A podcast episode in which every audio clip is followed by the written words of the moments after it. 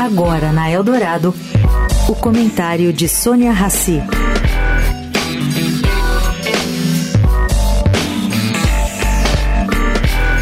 Oi, gente. O negócio está ficando feio na região norte do Brasil. As queimadas que estão acontecendo na Amazônia, basicamente provocadas pelos ventos do El Ninho que mudaram de rumo, estão assustadoras. Bom, hoje praticamente a cidade de Manaus está com um ar irrespirável. O governador do Amazonas decretou ontem estado de emergência.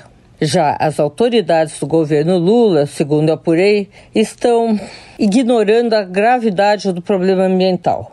Bom, o porto de Manaus, por exemplo, está impedido de receber embarcações que sobem o Rio Negro, deixando os produtos de 600 indústrias instaladas na Zona Franca a ver navios literalmente. Sônia Raci para a Rádio Eldorado.